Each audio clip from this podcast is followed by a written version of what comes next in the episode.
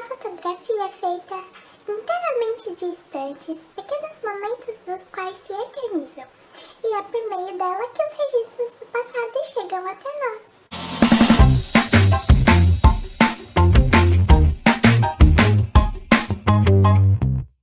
Olá, rapazinhas, tudo bem com vocês? Eu espero que vocês estejam bem. Sejam bem-vindos! Hoje, dia 15 de novembro, dia do qual é comemorada a Proclamação da República.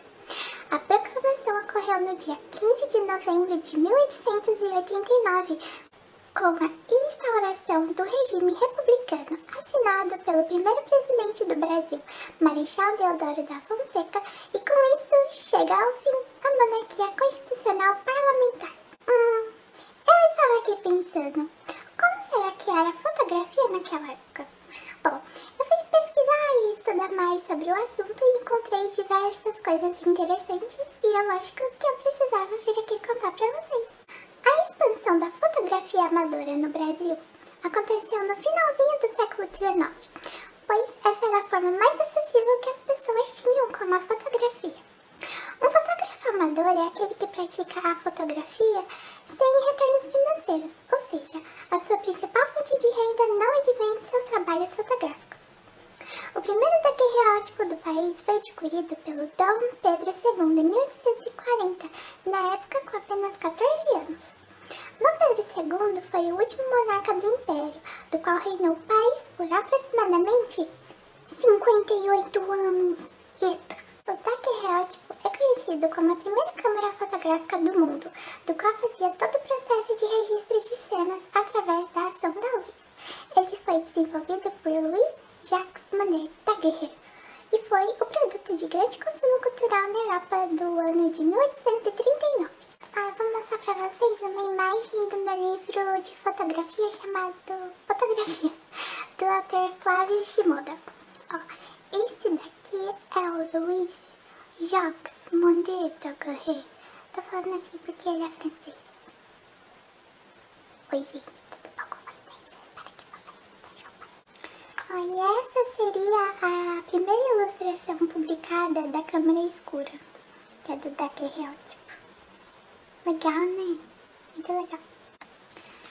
E essa daqui é uma fotografia tirada por Niepce em 1926 pela janela da sua casa de Camp-les-Grasse, na França.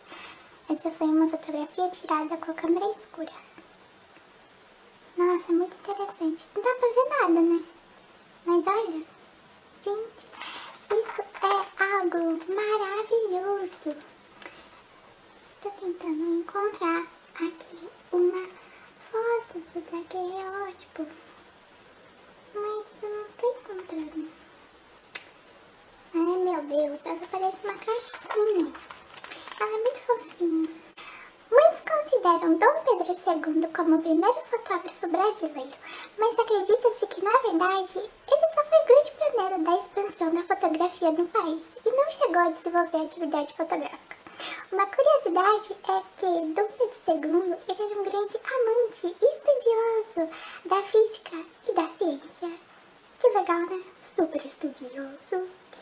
Durante essa época, muitas pessoas utilizavam a fotografia para a prática de superioridade racial, fim de comparação da inferioridade de negros, mestiços e indígenas. E com essas práticas, a fotografia possui o papel de criação do famoso olhar europeu, entre aspas, né, no Brasil. Para exemplificar essa prática horrível, eu vi um caso que aconteceu na década de 1869 com o famoso cientista francês Louis Agassiz. Perdoe se eu pronunciei errado. Que ele era amigo de Dom Pedro II. Para o Brasil, o Louis ele realizou diversas fotografias de retrato de negros, mestiços e indígenas. Essas imagens elas eram usadas seguindo o modelo de estudo da antropometria, que é uma área que estuda o corpo humano através de suas medidas e dimensões. Então essas fotografias que ele tirava desses grupos ficavam expostas juntamente com réguas. Sim, réguas, para mostrar a dimensão do corpo deles. fotógrafos estrangeiros vieram ao Brasil para fazer divulgação de seus trabalhos fotográficos e também para criar um mercado fotográfico, o que até então não existia por aqui. E com uma forma de valorizar não só esses fotógrafos estrangeiros, mas os daqui também, Dom Pedro II concedeu o título de fotógrafo da Casa Imperial a muitos artistas. Muitos pintores mal-sucedidos em suas carreiras tornaram-se fotógrafos, já que a arte fotográfica possui muitos princípios da pintura, enquanto outros pintores que não aderiram a este movimento não consideravam a arte da fotografia como uma manifestação artística, já que ela é uma arte da qual não se utiliza as mãos, e sim um equipamento, a câmera fotográfica. E esse é um pouquinho da história deixar abaixo na descrição as referências bibliográficas que eu utilizei para fazer as pesquisas e aprender mais sobre a história do passado da fotografia. Então aproveitem e leiam tudinho, pois tem toda a história completinha, tem, tem citação de livros assim incríveis que ficam aí como sugestão para vocês lerem, pois conhecimento não perde mais.